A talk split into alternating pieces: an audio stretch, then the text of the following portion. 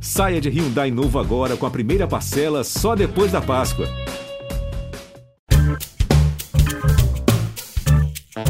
Olá, eu sou Edmilson Ávila e este é o um novo episódio do podcast que desenrola o Rio para você.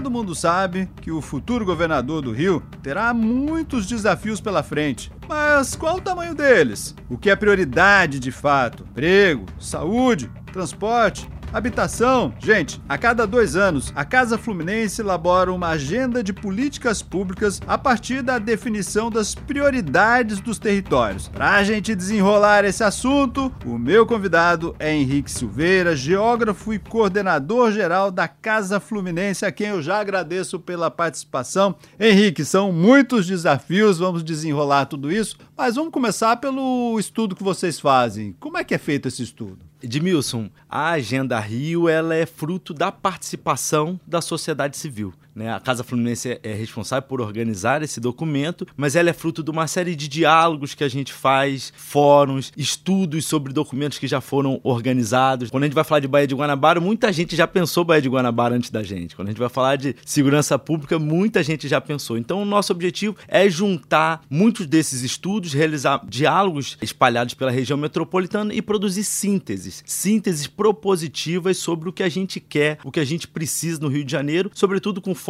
na redução das desigualdades. Bom, então vocês pegam, juntam tudo isso que já foi discutido, que a gente está discutindo agora, olhando para frente, é isso? Exatamente. A gente organiza sínteses, síntese sobre o que o Rio de Janeiro precisa, porque esse debate também precisa ser popular, ele precisa ser fácil. A gente precisa apresentar nossas propostas e construir compromissos com o poder público que tem a obrigação de responder a essas demandas. É natural que a gente sempre pense assim, ó, o que é prioridade? A gente olha, opa, nós estamos num momento difícil, emprego A gente tem mais de 1 milhão e 300 mil pessoas desempregadas. É natural que a gente olhe também saúde, é natural segurança, mas vocês dividiram aqui de uma forma diferente, com justiça econômica, justiça racial, tem também justiça de gênero e também justiça climática. Vamos desenrolar isso pra gente, começando aí com a justiça econômica. Beleza, vamos falar de justiça econômica, mas é importante, a gente colocou a ideia de justiça porque o nosso país ele é muito desigual, não é porque falta recurso, não é porque falta tecnologia,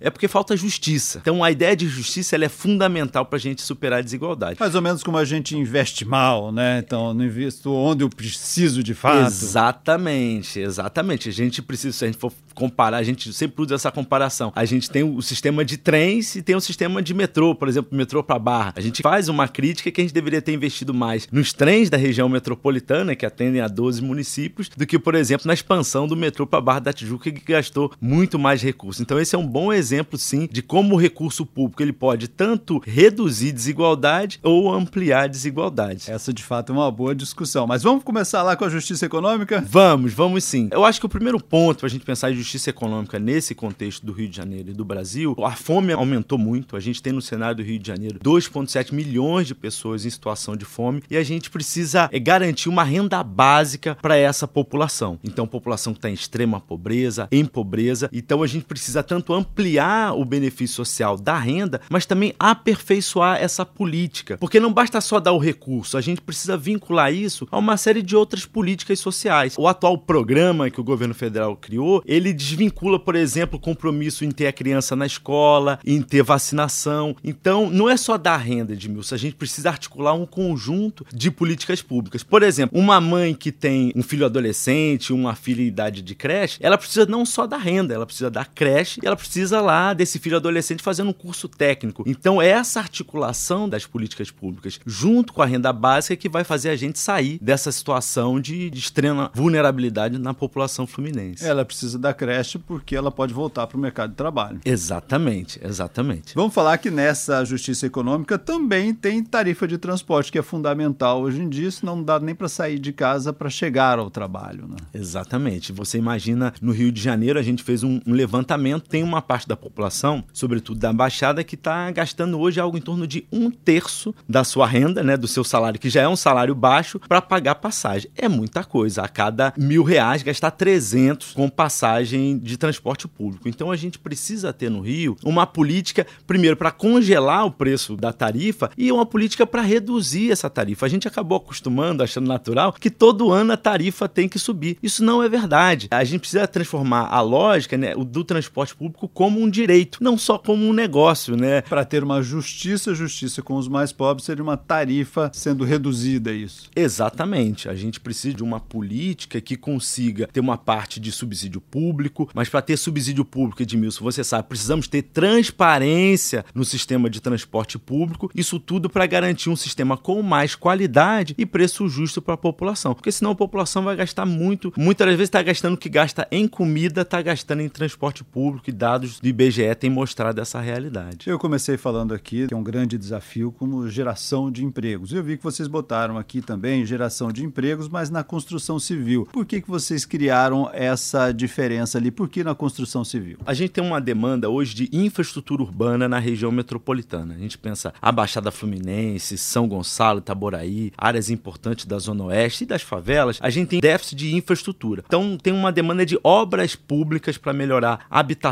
saneamento e mobilidade. Então a construção civil ele é o setor da economia que mais rapidamente pode gerar postos de trabalho, sobretudo para a população com baixa escolaridade, né, que precisa acessar o mercado de trabalho imediatamente. Então a construção civil ela é uma oportunidade para isso. E se a gente conseguir direcionar essa construção civil para produzir, por exemplo, moradia de interesse social, a gente resolve dois problemas: o emprego e reduz o déficit habitacional. Acho que é importante a gente pontuar aqui também que vocês não estão excluindo outra geração de emprego não. em outros setores. Na verdade, vocês estão botando isso aqui como um rumo que pode ser mais rápido e que pode trazer bons resultados. É isso. Exatamente, exatamente. E só para citar outros setores que a gente precisa desenvolver, a gente cita no documento, na Agenda Rio, o complexo da saúde, que já é um complexo que envolve até mais tecnologia, economia criativa. Vamos para a justiça racial agora? O que é importante neste momento que tanto se discute, né? E que o próximo governador precisa ficar de olho para o Rio de Janeiro. O que a gente está colocando com prioridade é o tema da segurança pública. A gente tem uma taxa altíssima de letalidade no Rio de Janeiro e a população que mais morre são homens, negros, jovens, né, de comunidades da periferia, de favela. Então, esse é um problema que a gente precisa enfrentar, que é a redução do homicídio da população negra. Então, criar políticas públicas justamente para ter um enfrentamento correto, um enfrentamento com inteligência, um enfrentamento com treinamento das polícias, é isso. Só para dar dois dados, né? Atualmente a gente não tem uma Secretaria Estadual de Segurança Pública e existe uma decisão do STF, a DPF 635, que inclusive cria limitações para o uso da força da polícia nas comunidades.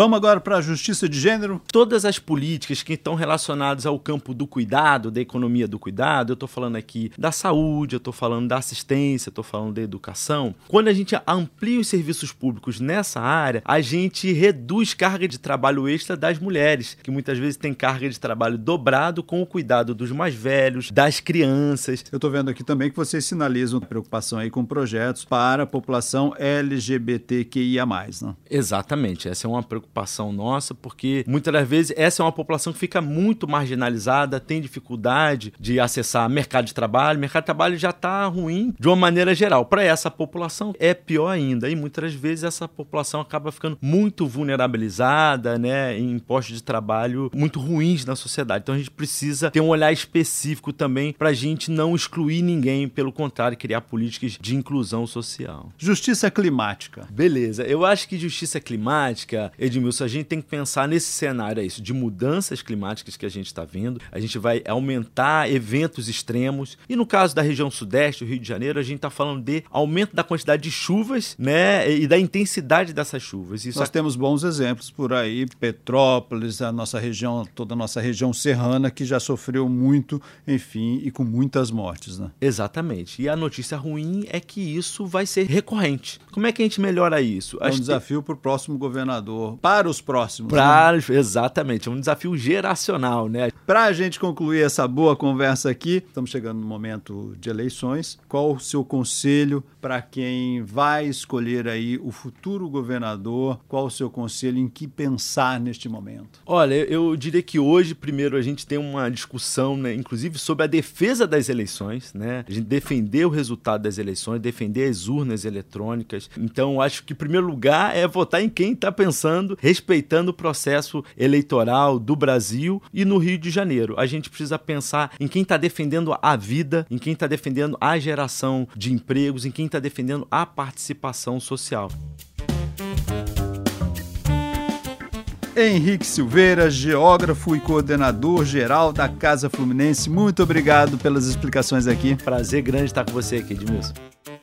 Este podcast foi editado e finalizado por Felipe Magalhães. E eu, Edmilson Ávila, toda semana desenrola um assunto aqui para você. Até o próximo!